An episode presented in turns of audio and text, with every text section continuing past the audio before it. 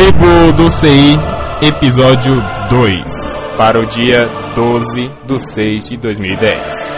Meu nome é Sheldon Led e apesar de eu adorar programar para desktop, eu adoro usar ferramentas web. Eu sou o Sebastião Helso, se Deus usou padrões de projetos na criação, a atenção é segundo.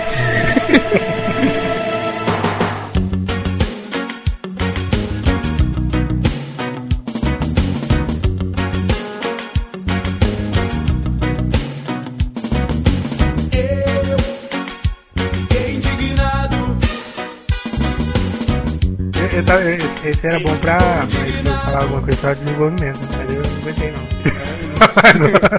Pô, sabe que com aquele podcast do Jovem Nerd, Profissão Programador, eu conheci um podcast que me deixou com ódio mortal do cara.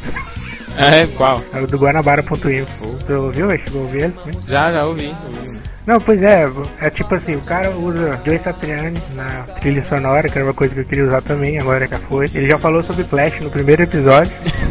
Sacanagem com a gente, né? Tá bom que ele já tá no mais de 90 episódios, né? É, já que você tocou no assunto aí de podcast, então a gente poderia falar sobre esse podcast que já morreu. Eu comecei nessa parada de podcast, pesquisando a respeito de podcast, um que eu achei muito legal, cara, era o Geek BR. Eu acho que foi no Vivo Linux que eu conhecia. É, tipo assim, os caras falavam umas paradas massas, né? Interessante. Era bem voltado ao software livre. Tipo assim, eu mandei um e-mail depois pra ele, perguntando se ele ia continuar e tal. Ele disse que não dava, porque ele grava é, umas 16 horas de trabalho pra edição e tal. É mais ou menos igual a gente também. né? Aí é, depois, esse Geek BR ele virou o Café 2.0, né? Ah, Que era com Axel Rude, não? O Papo Deck que a gente falou no episódio anterior, que ele tinha morrido e parece que eles se escutaram, né? Ele grilou e falou assim, não, agora a gente vai também. Aí saiu o episódio 111, que é O Retorno. The Return of the King. Cara, o Papo pra mim era a minha referência. Eu, eu- eu- às vezes eu tenho crise de identidade com essas paradas. Né? Porque, que é? tipo assim, o Geek BR, cara, era o melhor que tinha pra mim, cara. Não existe nada melhor do que o Geek BR. Aí veio o Papo Tech. Aí, porra, não existe nada melhor do que o, o Papo Tech. Aí veio o Elas Pod, mas o Elas Pod não tem nada a ver. Mas o Elas Pod é umas meninas que faziam um podcast massa pra caramba. Foi no Elas Pod, elas, na época, elas já falavam de Basecamp, Prototype. Que, sabe o que é Basecamp? Não, Não, não sabe o que é Basecamp? é, eu sei, mas não quero falar, não. Porque, falei, pô. Ah, não. Faz uma pergunta mais difícil, isso aí é fácil. Isso é vago. Não, o Basecamp foi o aplicativo web para gerência de projetos que surgiu o framework Rails, Rails. do Ruby on Rails. Ruby on Rails. Aí tem o Prototype que é um framework na qual eu não sei falar, mas as meninas já falavam lá a respeito disso, era uma parada bem interessante. Ó, massa, assim. O Papo Tech também que apadrinhou ela também, interessante pra caramba. Ó, legal. Tava olhando, o negócio de podcast tá começando assim a ficar tipo Linux, né? Começou assim e tal, e agora todo mundo usa, todo mundo tem. Até a gente tá fazendo. Todo nossa. mundo usa podcast, até a gente. Usa pra quê? Não, vamos lá pro próximo tópico da pauta. Eu queria lembrar os leitores, mandem sugestões de pauta. Uma da- das ideias que a gente tem de mandar sugestões de matérias que teve na faculdade, que você acha que foi um potencial, sabe? Aquela matéria ia ser foda pro caramba. E Ah, quando teve a matéria foi meio boring. Ah, tá. Não, geralmente é por causa do professor, geralmente é por causa da falta dele. Igual a gente já teve lá na, na minha faculdade, que eu prefiro não citar o nome, que eu, que eu tenho medo, Mas vai sabe? deixar entender, né? É, tenho medo as pessoas virem atrás de mim depois. Represário. É. Ah, já teve várias matérias, tipo fenômeno de transporte, que a gente teve um professor que não, não compareceu bem. Teve outras também. O banco de dados o povo reclamou bastante, mas eu particularmente achei muito interessante o professor. Inclusive ele fazia. Não, não vamos falar. Vamos deixar pra quando for o podcast sobre isso. Sobre o banco de dados? Não, sobre essas, é, essas paradas aí de faculdade. Eu tenho um exemplo aqui, Então é, de matéria que foi massa. Quer dizer, no, no caso, sistemas operacionais, aí esse eu vou falar o nome. Ou não. Colocar uma música de suspense. E foi a professora Lucília Ribeiro. Ela dava aula pra gente de sistemas operacionais. Então eu, eu flertava com ela, assim, tipo, um ano antes da matéria da gente. Eu já tinha os contatos dos professores e tal. Que louco. Foi uma professora massa pra caramba. Ah, a matéria de sistemas operacionais foi uma coisa que foi exatamente isso aí que aconteceu. Tinha, começou a professora, aí ela não sabia dessa matéria, comprou um livro, leu ele, passou duas semanas teve que trocar de professor. Daí foi até legal que eu pedi o livro pra ela emprestado e tá comigo até hoje.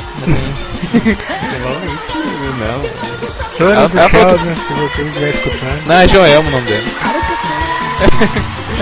Eu, já mostrei pra ela assim, aquele receio dela pedir de volta, mas ela falou que não tá precisando, então espero que ela nunca mais precise aquele livro, que eu gosto. Acho interessante. Todo dia eu leio um pouquinho. Tem a matéria de estudos de linguagem, linguagem e linguagem de montagem são um pouco diferentes, né? Geralmente linguagem de montagem a gente estuda assembly. É, Eu não conheço outra linguagem de montagem não, qual que é outra linguagem de montagem? eu vou deixar pra falar depois. Uma linguagem que a gente pode assemblar. Tem o. Intermediate Language do .NET lá e o Bytecode do, do, do Java, mas... Não, tem, tem umas que são próprias pra CLP.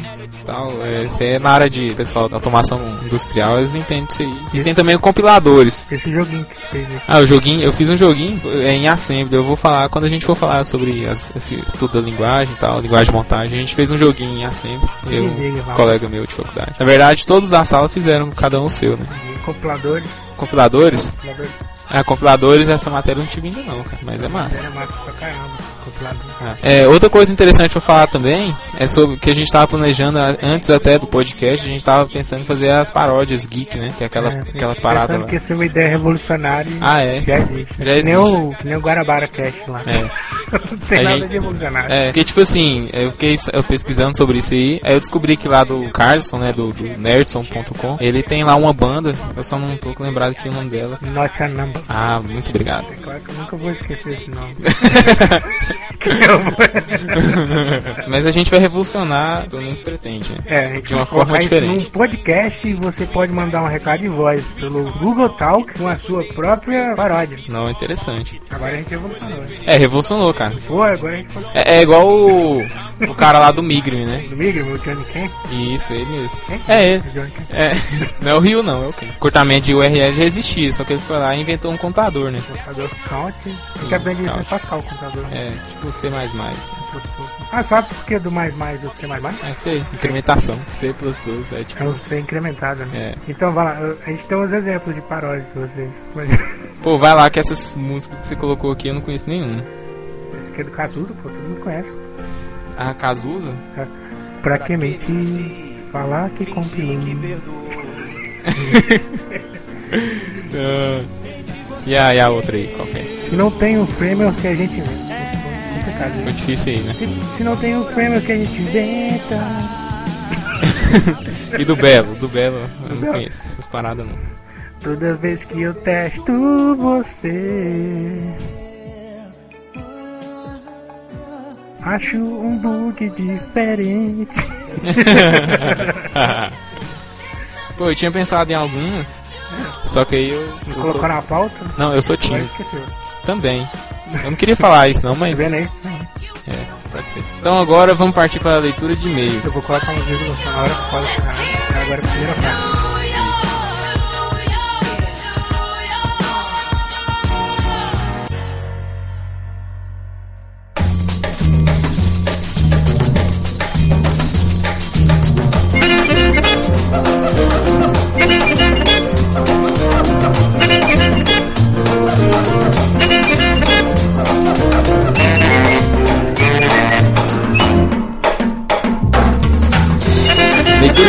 Pra, pra falar a verdade, a leitura de e-mail nossa foi um pouco é, sabotada. Porque eu fui, na verdade, como tá começando, então a gente foi publicando. Eu falaria no boca a boca, só como foi pelo MSN, G tal, que aí foi no dedo a dedo. né? Então eu fui digitando, mandando pro povo link e tal, fazendo promoção, essas coisas assim. Da medida do possível, não, não investi muito em, em publicação ainda.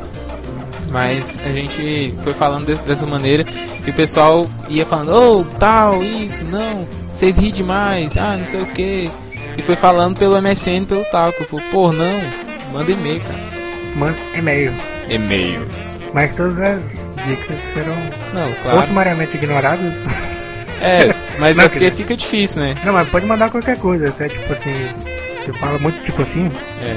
Ou você fala muito ou não, você fala muito, sei lá, você tem a voz feia, etc.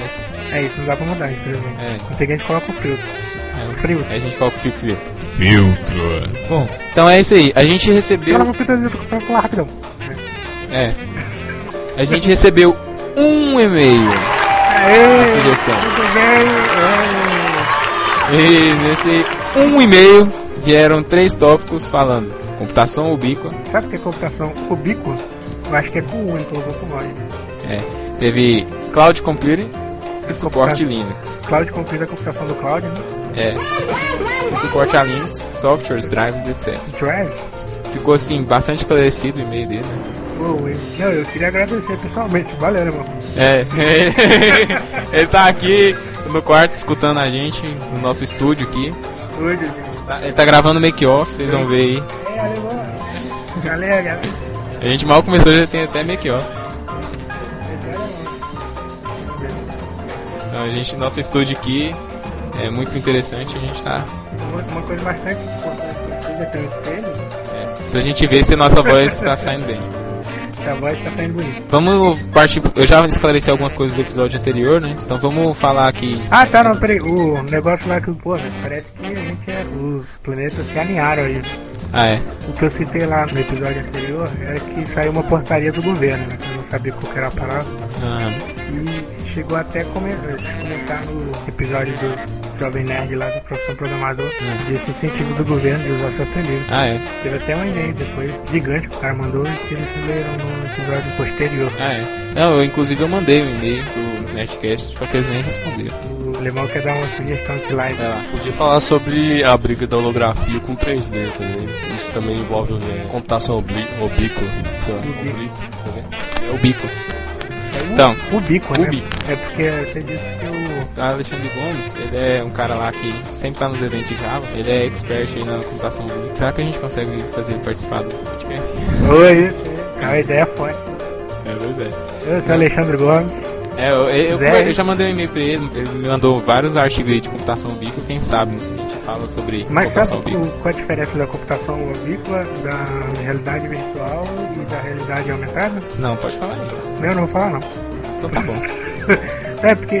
Não, não, não, pode falar. Deixa o próximo, quando a gente for Não, eu tô falando isso é porque tem um episódio lá do Guanabara Futurismo que ele já fala a respeito. Então, o povo tá falando bastante sobre essa parada de 3D e tal. Muita gente falou naqueles feedback, tipo o alemão fez aqui agora, chegar a mim, ô cara, vocês tem que falar de 3D, ou vocês podiam fazer isso, ou e o pessoal manda e-mail, vou falar mais uma vez. O e-mail é podcast.tribudoci.net.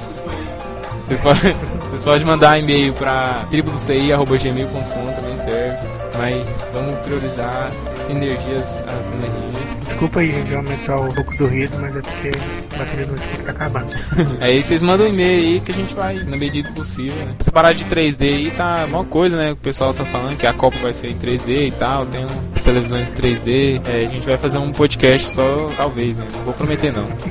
Não promete dessa vez. É, dessa vez não vou prometer não, porque sai caro. E, é, eu queria agradecer a organização do Plisol aí. Pô, é mesmo, cara.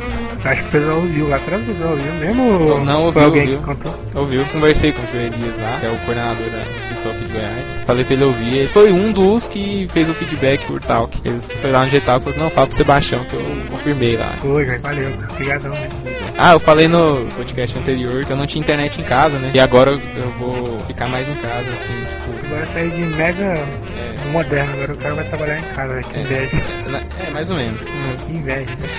Cara, eu sabia que um dia esse Twitter ia me dar alguma coisa. Ah. Eu ganhei uma camisa da seleção brasileira Caraca! dos profissionais do velho. TI, velho. Seleção geek. Eu posso também falar? Falei, falei. eu ganhei um curso de Java. Meu irmão, aí, se você não tem Twitter, Passa o seu Twitter. o seu Twitter agora. Não, é interessante, E cara. barra health barra shadowhead. Ah, surgiram aí comentários sobre o Twitter do Tribo CI. Vou deixar isso para que o Sebastião Helson responda. Bom, a gente não criou ainda porque... porque- Vamos pro próximo. Essa aí é muito fácil. Essa pergunta é muito fácil. Vamos pra uma mais difícil. Aí eu, gan- eu ganhei sim esse negócio de Twitter, tá? Virou moda também, igual podcast, né? Tudo, tudo quanto é coisa tem uma promoçãozinha Mas e tal. essa moda, por exemplo, meu Twitter já tenho 1.400 tweets, né? Caraca. Eu tenho quase dois anos, então não é uma moda, assim. muito recente. É, mas agora já todo mundo tem Twitter. Eu, o Papotec já tá lá no Twitter. Aí esse dia eu tava no passarinho lá na casa de um amigo meu e no passarinho. Entendi. Ah, Agora tem uma arma aqui, se eu contar uma piada sem graça, já tem um ligador gravado. Ah, é? Ah, moleque! Agora...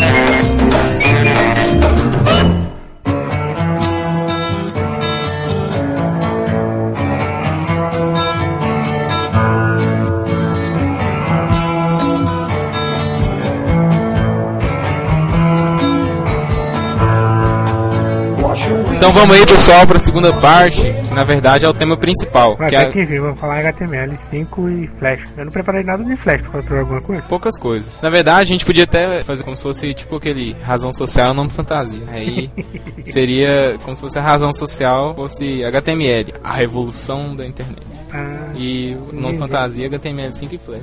Eu queria fazer um prelúdio antes de a gente falar de HTML5. É porque assim, no episódio anterior eu fui pedante, assim, brinquei lá com o pessoal. Se você não conhece o pessoal, ninguém reclamou nada. Agora eu vou ser um cara bem didático, vou ver se alguém reclama. O que é HTML? É uma linguagem de programação?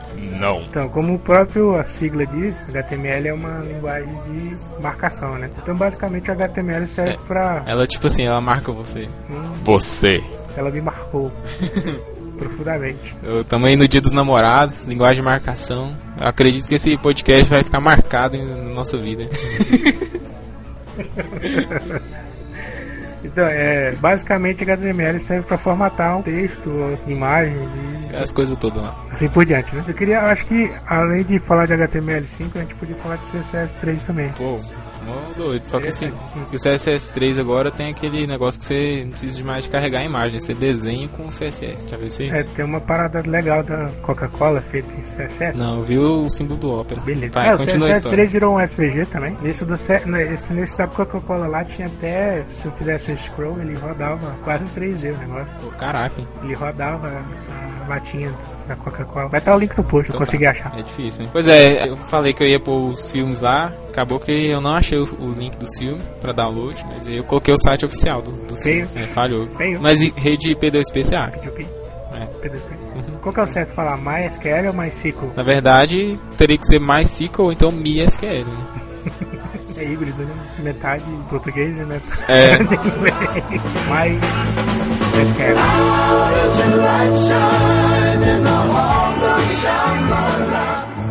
Teve um cara lá no Twitter lá que ele perguntou se tinha algum framework que já que já contemplasse o HTML5, CSS3 de repente. Sabe de alguma coisa respeito? Bom, tem sim. Pra Esse aí- Java e tal? Oi? Pra Java? Ah não, esse aí eu não achei não. Eu achei um interessante que é pra revidar aí que o- aquela parada do, Steve- do Steve Jobs que vamos ver se a gente fala, né? Aquela carta aberta que o Steve Jobs é, lançou. O pessoal tá falando, tem a- esse boato aí sobre o HTML5 é, derrubar o Flash, né? A Adobe já correu contra isso e no Adobe Flash CS5 tem uma opção lá pra você exportar a sua animação em Flash pra HTML5. Na Que tag, maneiro. é, na tag Canvas que a gente vai falar depois que o Sebastian Helson terminar a história aí do HTML.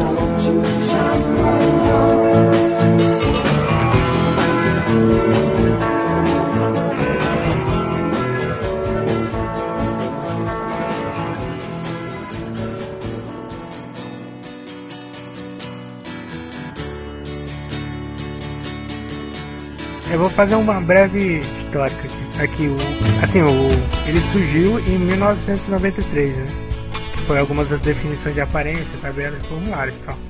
Em 94 saiu já o HTML2, rapidaço. Pra quem não sabe, o grande inventor, vamos dizer assim, da internet, né, é o Tim Dono da Berners. internet? É, o Tim Berners-Lee. E a primeira página da web foi colocada no ar no dia 7 de agosto de 1991 pelo próprio, que ele trabalhava na CERN, né? Que é a empresa ele, tra- ele trabalhava e tal. E ele começou a dar essa ideia de conceito de internet como ela é hoje, que é você ver os documentos e aquela parada toda lá. Ah, tá. Daí, em, ainda em 94 já saiu o HTML3, em 95 saiu o 3.2, aí que começou a bagunça. Aí começou a bagunça que o Netscape e o Internet Explorer começou a definir seus próprios padrões baseados na implementação corrente. Em 95 que saiu o JavaScript, Caraca, mano. aí que começou a parada a ficar sinistra É briga de foice. no escuro. que até então o HTML era estático, né? O JavaScript A internet era em preto e branco, né? Pra início de conversa. é, tem no episódio do Netcast lá também que eles falam. Não, mas eu precisei. cinza. Aí ele colocou uma, um, deixou o site mais dinâmico, né? Foi po- possível programar em cima de uma página da internet. É. Que é, JavaScript é uma linguagem de programação, né? Yes. E tem. E Que, até. que não tem nada a ver com Java, né? Ah, não, nada a ver com Java. JavaScript é uma linguagem de programação que roda no lado do cliente, né? É, apesar de ser como o Java, ela ser orientada a objeto, a primeira diferença é que o JavaScript roda do lado do cliente, ou seja, para explicar melhor, né? Quando você abre a sua página, o JavaScript roda no seu computador. Agora o Java não, o Java está lá no servidor, na nuvem, e você manda uma requisição e o Java lá no servidor processa e te devolve só a resposta. O Java, JavaScript é uma linguagem de script, o próprio nome diz, e o Java ele é pré-compilado na maioria dos casos. Né? Aham. Aí em 96 surgiu o CSS. Caraca, mano. Você velho, CSS que era estilo em cascata, né? Cascade É como se fosse- Style Sheeting. É uma planeta de, planilha de estilo É. em cascata. E ele, ele, é, surgiu com umas 60 propriedades. Então, aí veio em 97 veio o HTML4, que foi lançado também o Browse, Netscape 4 também, em agosto. Ensga. E Internet Explorer 4 também, em outubro. e aí ele, ele já vinha com CSS, JavaScript, VBScript e o Document Object Model, né? XML já. Sabe que, é, ao contrário do que muita gente pensa, existe o JavaScript e o VBScript, né? Ah, é. A diferença do JavaScript e o VBScript, sabe qual que é? Um, eu tenho minhas suspeitas, mas vou deixar você falar. O VBScript estou usando o Internet Explorer. Ah. Não, mas o, o JavaScript ele parece bastante com Java, assim, na programação, né? E E, o- o VBScript parece muito com o Visual Basic da Microsoft. Ainda bem. E o VBScript é usado também no ASP, a linguagem de programação em ASP. No ASP dá pra programar tanto em VBScript como em JavaScript. Isso. Que, nesse caso vamos estar sendo uma linguagem de servidor, né? Parece que o Orkut, na iniciação dele, tinha isso aí, o ASP com JavaScript. Aí também em 97 surgiu o DHTML, né? Caraca, mano. Ficou dinâmico. Muito doido. Eu sabia fazer isso no front page. Ah, eu nunca mexi com essas paradas, Tem a não. opção de HTML dinâmico. Em 98 saiu o CSS2, que é o usado até Até. hoje. em 99 saiu o HTML 4.01. que Foi, eu acho que é o mais utilizado. Eu acho que até aqueles browsers que são baseados em C, eles Uhum. implementam a versão 4.01 do, do HTML, o Links, por exemplo. O HTML4, né, ele foi terminado assim, ele, o pessoal falou assim, ah, agora tá bom, não mexeu mais, a partir do ano 2000, né, concluiu ele, né. Conclui. Aí não, mas em 2000 foi quando surgiu o XHTML 1.0. Sim, foi quando eles pararam de mexer com HTML, foi mexer com o XHTML. Aí pass- passou a ser XML. XML? 10 segundos, o que é XML? XML é uma linguagem de extensiva de marcação. Ô, Valeu, velho. Não, o XML surgiu também pra, pra manipular os dados forma melhor, ele ama- tipo armazena os dados, né. XML também foi usado muito em interoperabilidade entre sistemas, porque ele pode definir desde o tipo, de, pode fazer várias validações no XML. Né? O XML, ele é tipo uso geral, você pode usar bastante coisa. Inclusive, o alemão até comentou ali que você usa o Cinelera, que é um editor de vídeo livre. Aí você usa, você edita o vídeo lá e tal, e você salva ele em XML. Ah, não, entendi. Eu acho que ele salva o projeto e, XML. e os projetos XML que, que ele salva as configurações. Tem, por isso que o, o XML é muito usado para isso aí, pra armazenar dados. É, Assim. inclusive o SVG, que é do desenho vetorial, é um XML. Agora, pra terminar a história, né? Em 2004, os membros da W3C World Wide Web Construction. tiram a necessidade de continuar a evoluir o HTML. Word.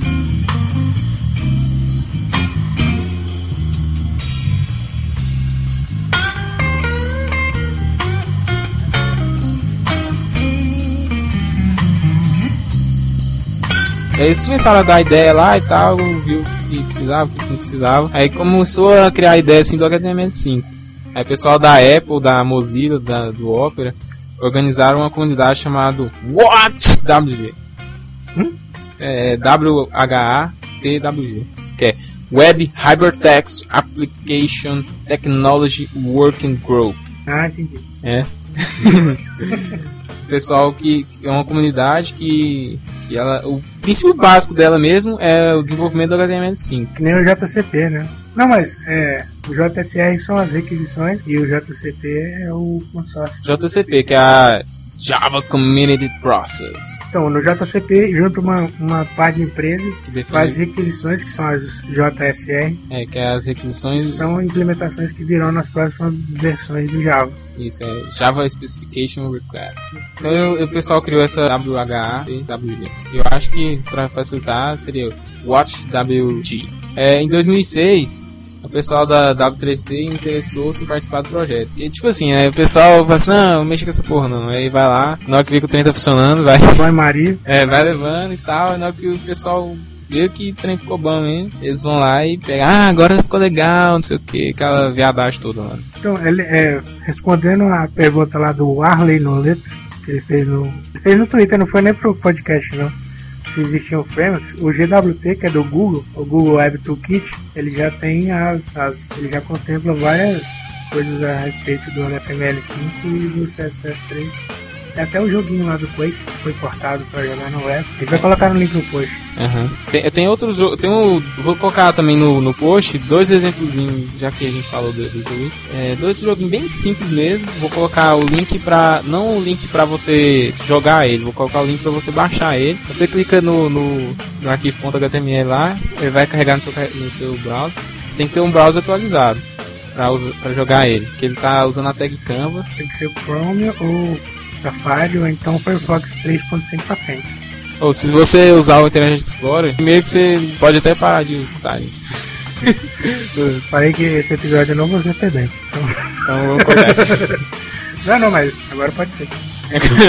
Não, eu não vou ser pedante, mas pode ser. Você está usando o Internet Explorer, primeiro que você devia. Primeira coisa que você tem que fazer é próxima vez que você ligar seu computador, instalar um navegador que presta. Sabe que o Internet Explorer 8 é o que tem a menor compatibilidade com HTML5, acho que está em torno de 28% apenas. O Internet Explorer, cara, quem usa o Internet Explorer, é, nossa, você, é, não é possível que você quando tem coragem usar só isso. Eu não vou falar coisas assim absurdas, mas pelo amor de Deus, instala um navegador que presta. Pois, se o cara estiver ouvindo o podcast clicado no player usando Internet Explorer. Nossa. Não, foi mal aí, foi mal justo. Não, é. Não, então vamos ser mais educados. Por, por gentileza, a gente vai. Usa essa internet Explorer pra baixar o Firefox. É, usa.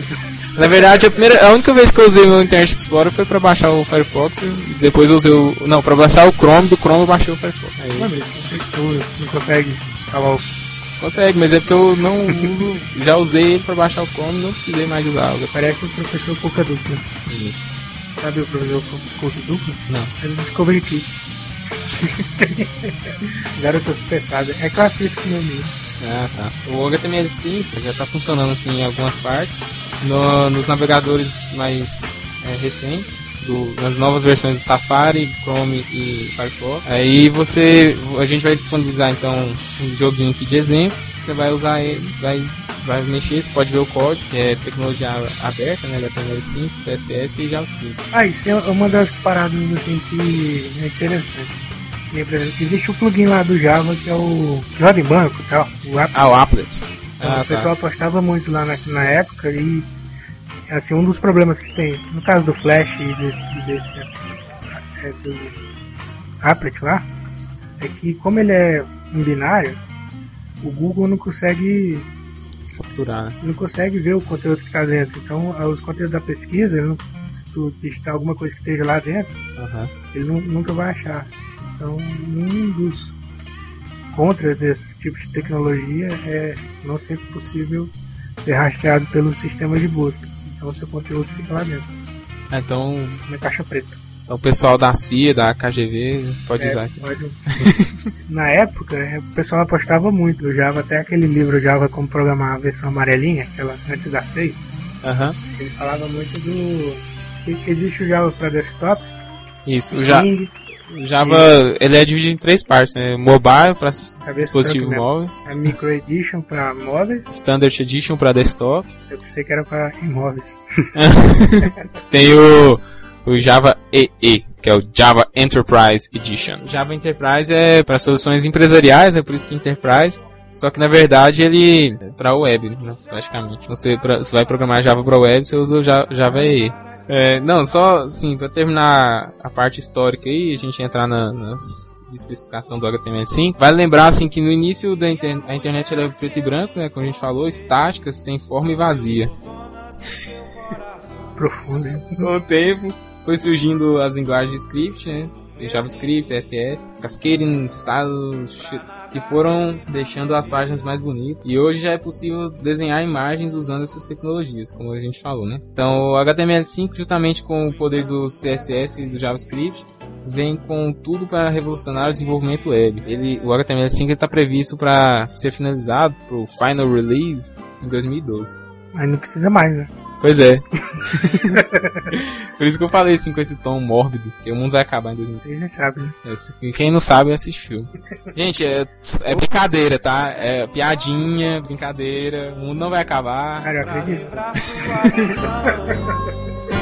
Eu, eu, por exemplo, a minha conta do servidor só vai até 2012. Eu não tenho nada pra depois de 2012, não. Aqui, até no meu page aqui, eu não virar Eu não tenho page, não. me perder na imensidão. O meu destino, quero em ti permanecer.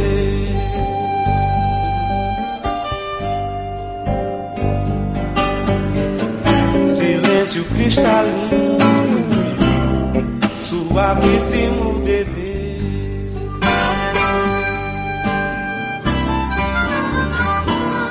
Algumas mudanças do HTML5. Alguma? O número final antes era 4, agora sim. Sim, é, vale- é, a gente citou aí sobre Applet, sobre Flash e tal. É, esse aí ó, faz parte de um, de um desenvolvimento que é o RIA, né? Que é o Rich Internet Application. Aplicações Eu acho que é Rich Interface. para internet. Aplicações de interface rica. Isso, então, Antes, é... antes era, antes era chamada de gorda. Gordas? Interface gorda. ah, interface Que tem o. Fic Client e o Fin Client. Mas não tem nada a ver não, desculpa aí. Então, aí você pode... Ah, você tá desenvolvendo Flex agora, né, Helson? Eu ri. Não, a gente tá. assim, Tinha um amigo nosso lá, o Jorge Juan, tava lá apanhando com flex, né? Falei, não, deixa comigo aí. Aí foi lá, falei que ele tava queimando o Java, né? Pô, tu tá, ele tá queimando o Java e o flex, né? Junto. Penando. Aí eu fui lá, deixa comigo então, né? Foi lá, agora eu tô queimando o Java, o Spring, o Hibernate e o Flex junto. Caraca. Não, Tem geralmente, dois dias pra tentar configurar o negócio. é, geralmente tem essas paradas aí, programador falha, né? O pessoal põe culpa na, na- na tecnologia. Explica aí pra gente aí o que é RIA. A Ria é uma. não, não sorria, por favor. Você mandou RIA, eu falei RIA. Ah! Ai! Ei! Eu entendo inglês também. Vou ir do mesmo forma. Mas Ria em inglês é Ria. Não, as interfaces ricas na internet, no caso em browser, rodar no browser. Ah, tem, tem uma coisa que eu queria falar também, assim. Fala aí. A aplicação pode ser desktop e funcionar na web, no caso do Inform, ou usando GTK, qualquer uma dessas, que se utiliza de serviços que estão disponíveis na rede, Ah, tem. Tem na sim. computação do cloud. É o Cloud. Do cloud, pô, esse cloudinho é fala pra caralho. Pois é. Ele, Tem. eu, por exemplo, eu posso ter uma aplicação que ela utiliza um serviço, sei lá. Um exemplo que eu posso citar era uma biblioteca que foi feita inclusive em Ruby, num bind do Ruby que tem para GTK, que era a biblioteca Alexandria. Ela utilizava, por exemplo, é, o serviço do Amazon para pegar as capas do livro, essas coisas assim. Então, Ah, nem, nem porque a minha aplicação é web, nem porque a minha aplicação é desktop, que ela não pode se utilizar de serviços da internet. O, o web service, né? Que a gente pode fazer também. É, no caso ele usava o web service da Amazon. O Java tem isso aí. Você pode fazer uma aplicação e, é- por exemplo, a maioria das instalações, você começa a instalar, aí ele vai pede, vai é, fazendo download e tal. Ele não vai no, no navegador e baixa o arquivo. Ele baixa da própria aplicação mesmo, instala e faz atualização, aquelas paradas tudo. Tem uma coisa interessante pra gente desmistificar, né? É. Você não precisa. Pra, a internet não é o Internet Explorer, computador não é o Windows. Não era bem isso que eu queria desmistificar, mas Não, internet. Porque eu penso, eu penso que, que a internet é o navegador, né? Na verdade, a internet é a comunicação. sempre só é provida pelo browser. né? É, só é provido pelo browser, é isso que eu quis dizer. Mas a internet ela tá em todo lugar, né? Você mexe com tá jogando um joguinho desktop, tem que instalar tudinho, mas na verdade ele joga pela pela web. né? Então, é assim, o HTML5 ele proveu, ele consegue prover uma interface rica, né? Então, a Também interface, com uma facilidade. Assim, no HTML4 já é possível fazer isso com CSS, JavaScript e, e o próprio HTML, né? dá um exemplo aí de, de, de aplicação RIA. Uma aplicação rica. Já tem o jQuery, que ele é um framework para Tá, mas onde que eu posso encontrar um. um que, que, GWT, por exemplo. que, que, que- onde que eu poderia achar, em, por exemplo, uma interface rica? Nos serviços que você utiliza hoje. Acho que até o próprio Twitter, que já tem várias características de uma interface rica. Ah, então quando eu vejo. Facebook também. É, quando você clica lá pra atualizar, ele não fica tudo branco. Porque antigamente você clicava, mandava alguma informação, né? Aí ficava tudo branco, carregava outra Você página. carregava a página de novo. Com o Ajax, o Ajax é uma coisa que existe há um bom tempo já. Então, tem, é, é, interface rica é pra deixar mais bonitinho, mais amigável e tal. Mas isso é pra prover a usabilidade numa aplicação, né? Seja ela... É porque a gente confunde muito, assim, porque uma aplicação tem que ser controle de estoque e tal. E uma aplicação na internet a gente nunca liga que, por exemplo, Twitter ou Facebook é uma aplicação. É verdade. The rhythm of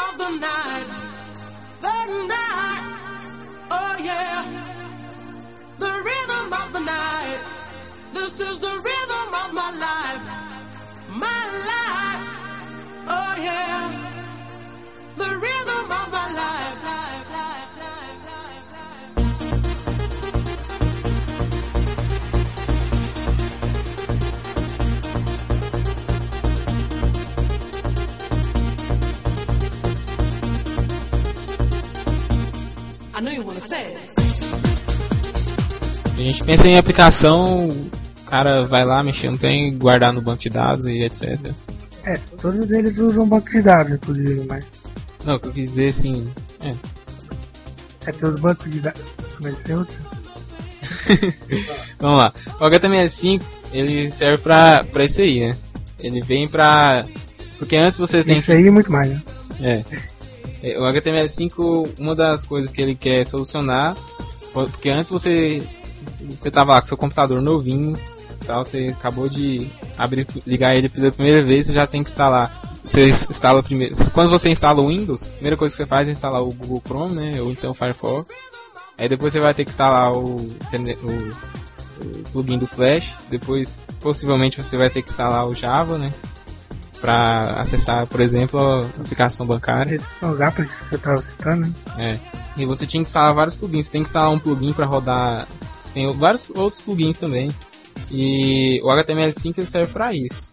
Uma das coisas que ele tenta solucionar é isso aí. Sei lá, o artigo da Apple, ele até exemplificava que ele conseguiria rodar uma coisa totalmente nova sem ter que instalar nenhum plugin, né? Aham. O HTML5 ele vai mudar algumas coisas no antigo HTML, por exemplo, multimídia sem, sem plugin, né? O HTML5 ele vem com algumas mudanças que o conteúdo de áudio e vídeo na web ele é refém dos plugins, como Flash, como eu falei, né? Na verdade, depois você vai incluir só uma tag, vídeo, vai passar vídeo as configurações de al- altura e largura para mudar o vídeo, colocar o vídeo lá e vai executar o vídeo. O áudio da mesma forma. Na verdade, o que ainda falta assim mesmo para corrigir isso aí é a falta de um definir os codecs que vão ser utiliza- utilizados universalmente com essas tags. Hoje, o Chrome, o Safari e tal conseguem exibir filmes na tecnologia H264 e tocar áudio em AAC, eh, encapsulados no arquivo MP4. Já o Firefox, fiel aos padrões abertos, né, lógico, ele mostra só os vídeos em Theora, em som, em Vorbis, dentro de arquivos OGG. É, o impasse não preocupa tanto, assim, pois as tags vídeos e áudio podem receber mais um arquivo, o browser selecionado, qual a opção é compatível. É, para adicionar um vídeo, a página basta usar o código, abrir a tag, né, vídeo, src, coloca o endereço do vídeo, width e height e controls, fecha tag, aí fecha a tag do vídeo. Ah, Só, só com esse, esse código você coloca, consegue carregar um vídeo no browser. É claro que você tem que colocar código para controlar o vídeo e tal, um monte de isso aí é, você vai colocar o vídeo lá e vai executar e pronto. Na verdade, para você controlar o vídeo e deixar as coisas mais amigáveis ao usuário final, você tem que precisar de fazer muitas outras coisas. Né? Do, promete aposentar os frames como tabelas das páginas, aquela parada de, fazer tudo no div, tudo na tabela, aquelas coisas, sabe? É, Tem uma aula da Base Column, né? Ah não, mas CSS. Não, é, é esse aí que, que é o parado do CSS. Que ele, na verdade, você fazia par... muitos faziam tudo em CSS, outros faziam quase nada em CSS e tal, ficava aquela bagunça toda. E com HTML5 a ideia é tornar o CSS fundamental para essas coisas assim de estilo, né, da página. E além disso, a versão 5 conta como text para definir seções de site, facilitando a integração com as folhas de estilo. E antes você fazia tudo em div, né? Você falava div e id tal, e aí você ia Isso também provê a acessibilidade também, né? Tá. Isso facilita pra caramba na acessibilidade. É, e na manutenção do corte também. Pô, é um inferno você fazer tudo em div, não sei o que, você mexe uma linha lá, aí o trem vai lá pra baixo.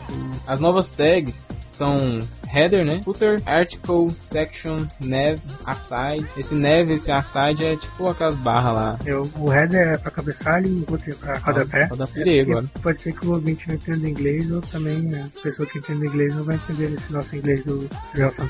É.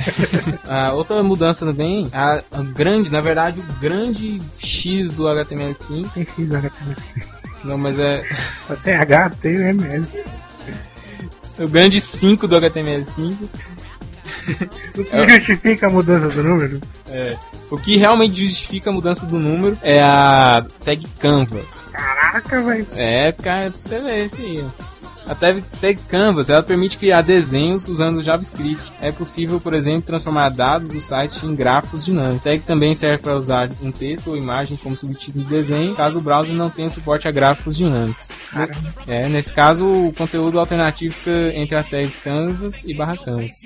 É isso, isso é, é aquele negócio que eu te falei, né? Animação em Flash, tudo vai ficar dentro da tag Canvas. Aí pronto, aí é só alegria. Aí não precisa do Flash, né? Tá. É. É, calendários também, é, tem tipo assim, que é o calendário em inglês, ele é o mês, depois o dia, depois o ano. né? Em português é dia, depois o mês e o ano.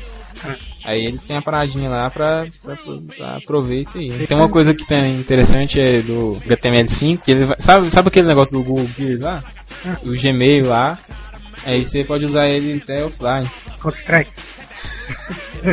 Não sei, é, tem, inclusive o WordPress também tem essa opção, né? Usar o Google Gear. essa parada aí. Na verdade, o HTML5 ele vai ter essa parada pra qualquer coisa que você precisar. Você não vai precisar de usar o Google Gears pra isso. Você vai usar no próprio HTML5 isso aí. Aí já vai prover. Ah, o grande massa disso aí é que antes tinha os cookies. Aí agora o cookie você podia. O pessoal usava até pra roubar dados aí, roubar usuário sendo. Fazer malware. É.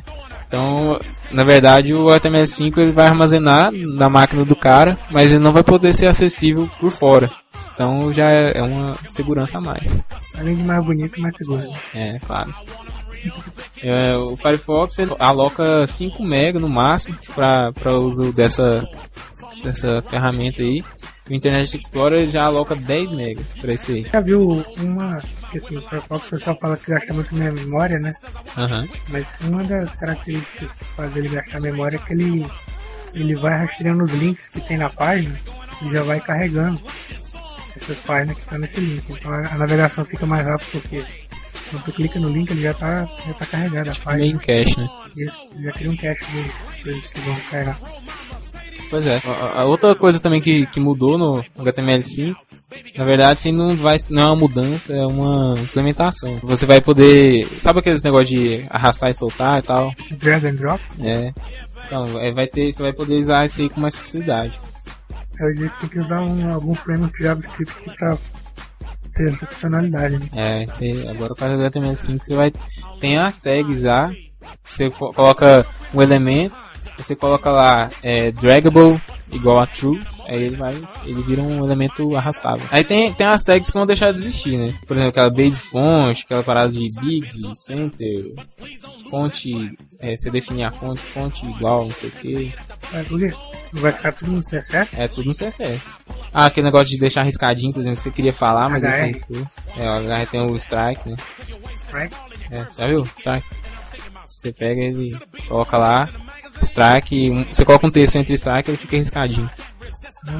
Então, aí agora tudo isso vai ser via CSS. Tem uns que vão deixar de existir porque afeta a usabilidade, tipo frame, frame set, no frame. Acho que o iframe já não é muito usado não. Pois é, então. Eu tive que usar um iframe para incorporar um- uma planilha do, do Google no, no blog. Ah, tá. E ficou massa? Pô, tu não leu o artigo não? Eu. É, eu vi, eu vi. Ah, então assim, pra finalizar, Já que eu falei. É, eu já falei das mudanças quase tudo aí, né? Do HTML5. A gente, pô, e a gente quase não falou em Flash, né? O, o Flash entra na história porque ele vai ser. de- tá, tá previsto aí pra ele ser derrotado pelo HTML5. Você vê que o HTML5 é um Flash Killer. Pois é, saiu esse nome aí por aí na, na internet falando que o HTML5 seria Flash Killer. Tipo o Ubuntu, sabe? Sai o Ubuntu tal, aí sai um nomezinho. Entendi. Aí é o codinome do HTML5. É, seria Flash Killer. E o Steve Jobs tá, tá apostando fudido nisso aí, né? Chegou a falar a respeito da renderização, que gasta menos no processador.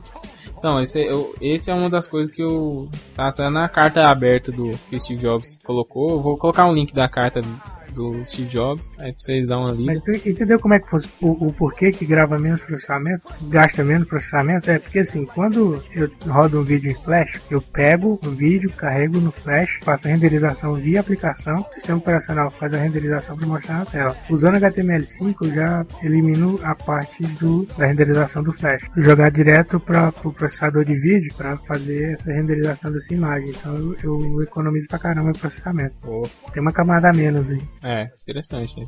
Isso é muito bom para dispositivos móveis em que o uso de processamento está diretamente relacionado à quantidade de energia que ele gasta, então isso é bastante interessante. Para esse, esse tipo de get a história lá do- da carta é que o Steve Jobs é, não, colocou, não disponibilizou plug- plugin de Flash nem pro iPad, nem pro iPhone, nem nada. Aí a Adobe ficou assim, isso aí. Daí, de tanto o povo encher o saco, ele lançou uma carta no site da Apple falando sobre, sobre o porquê disso, né? Aí ele cita assim que o porquê, uma das coisas é que o Flash, ele é aquela parada que você falou lá, que, que ele, tipo assim, que ele não. Só que ele não falou com essas palavras, né? Ele falou simplesmente que o Flash ele é código fechado. E o, ele tá querendo jogar tudo por padrões abertos, né?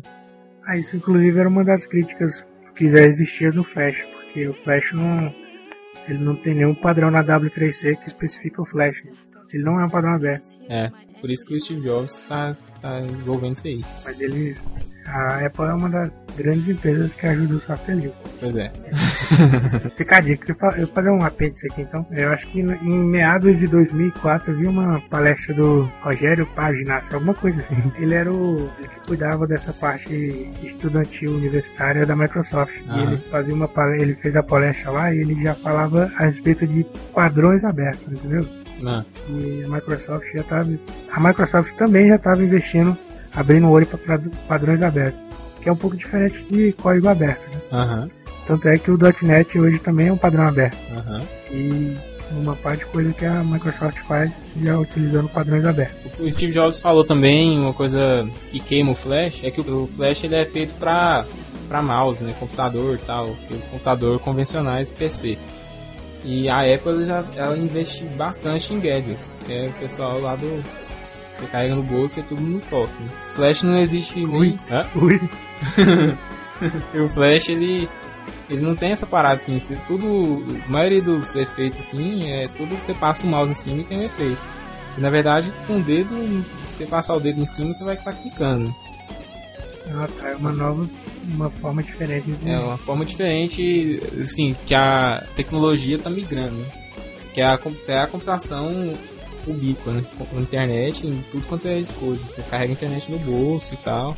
Então, assim, o Flash ele tá ficando, segundo o Steve Jobs, ele tá antiquado. né? Então quer dizer que o Flex, que é uma parada em Flash, está sendo lançado há pouco tempo, já nasceu obsoleto.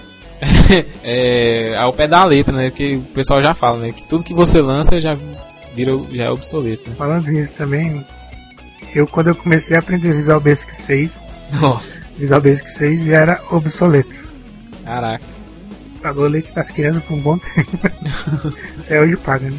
Pois é. Também o JavaFX, né? Que é o como se fosse o Flash do Java, né? É porque no caso do Java F- FX, é como, eu acho que nem compararia com o Flash, né? Eu acho que ele seria um WPF do Java, Aham. assim como o Flex. Né? Mas explica aí, como você, por que que você chegou nessa conclusão? É porque assim, o JavaFX ele provê esses negócios de canvas e alterações em 3D e tal, tanto para pode ser usado inclusive no swing, não só Aham. Pode ser usado no Apple também. no- Sim, é, essas foram as princip- principais coisas que o, o Steve Jobs falou que, que ele não achou interessante de não usar mais o Flash. Assim, ele foca bastante nessa parte aí que o Flash é antiquado, né? que é- os aplicativos dele não, não são necessários o Flash, que o Flash não serve para o aplicativo dele. O Flash foi feito para computador com mouse e desktop que você vê lá no seu quarto e tal. É um novo paradigma. É um novo paradigma. Porque o pessoal da Adobe falou assim: ah, porque existe sei quantos milhões de jogos em Flash, aplicação em Flash, blá blá blá Flash, e tudo é Flash e tal. Ele falou assim que não, que já existe mais de 200 mil aplicativos na Apple Store. E não depende do Flash. Né? Não depende do Flash. sim. Essa parte sim do Flash que, eu- que a gente planejou falar tá- é como se fosse ele tivesse tá chegando no fim, sabe? Não se adequa às novas É. paradigmas de usabilidade. Usabilidade, interoperabilidade. Ah, é, o que é interoperabilidade, né? É uma das quatro palavras que você deve falar numa reunião. É. Reunião é aquela parada que você chega, pega um papel e começa a desenhar, espera meia hora e depois você levanta e vai, né? Cara, pior que eu fiz isso uma vez. Mas levei uma, Não. levei uma comida de rabo. Não, mas assim, eu tava fazendo meus mind maps lá e o cara entendeu que eu tava só desenhando mesmo. Caraca, isso é foda. A gente fez uma, diretor, uma reunião com o diretor do cliente lá. As grandes empresas de TI estão apostando tudo no HTML. Até a Microsoft apoiou a Apple nessa história toda aí de deixar o Flash de lado. O Bill Gates falando sobre isso aí também. Com esse grande apoio das principais empresas de, de desenvolvimento e os principais browsers, já que os principais browsers que eu falo é Firefox, primeiro O Opera. o Opera roda também, Eu- Safari. Eu vou deixar no post um. Eu tenho um style sheet, né? Que tem várias características do CSS e tem lá as compatibilidades de cada browser. Entendi. No ranking lá, eu, eu já falei, né? Mas o Internet Explorer tem 28%, enquanto os outros estão por cerca de 80 a 90% de compatibilidade com HTML5. É, cara, se você usa o Internet Explorer, por favor, por gentileza, é, procure outro navegador. É seu próprio bem. Seu próprio bem. ah, uma coisa muito massa, assim, pra falar, é que o YouTube e o Vimeo, que é aqueles, aquelas paradas de vídeo, né? São de compartilhamento de vídeo. Eles já tem uma, tipo assim, uma versão beta pra rodar os vídeos em HTML5. Já viu isso aí? Ah, já. A do YouTube, inclusive, eu já usava. É, eu já tô usando a do YouTube. A única diferença assim, que eu notei mesmo foi que o, na hora de você expandir, em Flash se expande pra tela inteira. Agora pra, no HTML5 você expande só até assim, nos limites do navegador mesmo. É só colocar o navegador inteira. É, você aperta F11. né? Mas assim, essa foi a única diferença mesmo que eu vi. Mas, Não, mas com relação a taxa de processamento, pode ver que a diferença é muito grande. é, eu não olhei pra essa parte, eu É, olhei, eu olhei só o resultado, não olhei a. Principalmente se tiver uma placa gráfica, né? Que ela tem a renderização direta, né? Entendi. Então, sabe, do, basicamente só manda pra ela e ela renderiza. Então, o- no site da Apple também, eles têm vários exemplos de sites que tem coisas em HTML5. Mas eu fui, fui lá olhar, só rodava no Safari. Só. Eu cliquei lá e eles falam assim, não, tal, você tem que usar o Safari, não sei o quê. Não, só não tem Safari pra Linux. É. Na verdade eu fiquei foi com preguiça de baixar o Safari. O, o Chrome usa a mesma engine do Safari. Pois é, não, mas é porque eu clicava lá, né? eu clicava lá e ele verificava que o meu navegador não era o Safari e não, não ia pra página. Mas você tentou com o Chrome? Tentei. Bom. Aí eu deixei de mão.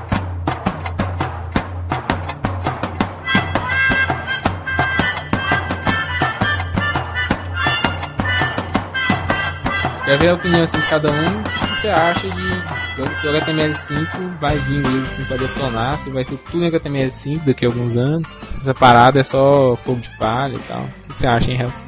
Eu acho que é que nem as aplicações web, né? Um tempo atrás tudo seria aplicação web, até hoje, felizmente eu não trabalho com. eu tô amargo ainda, mas eu trabalho com aplicação desktop. E tá um pouco longe de a gente trabalhar só com aplicações web. É uma parada que vem principalmente nos get, nos gadgets novos, hein? essas novas plataformas, vem mais forte. Acho que nos PC ainda vai demorar um pouco. Ah, a minha opinião é basicamente isso aí também. Sei lá, não sei se é porque eu tô empolgado, mas eu acho que vai, vai detonar assim, o Flash. Não vai deixar de existir, né? Mas eu acho que vai ser uma, uma guerra. Não vai ter. Não restará pedra sobre pedra.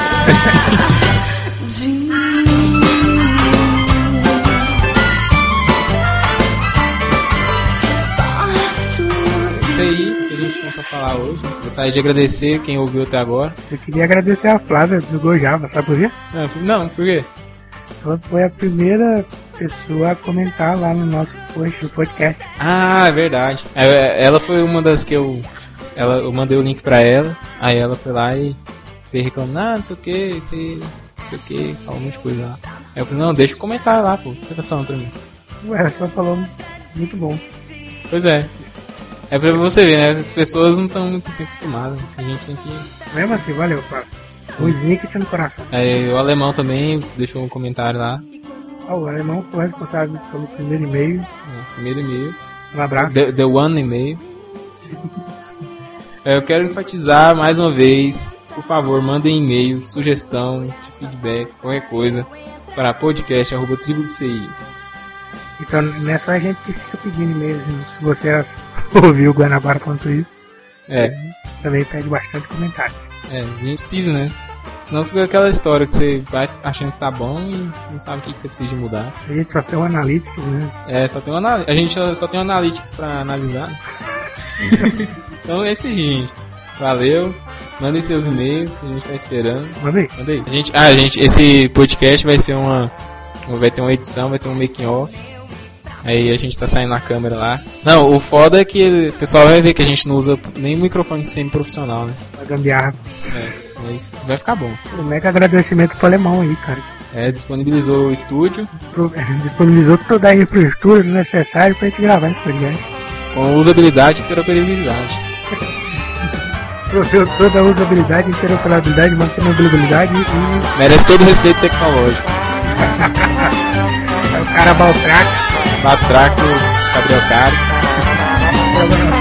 É isso aí, beleza? Valeu.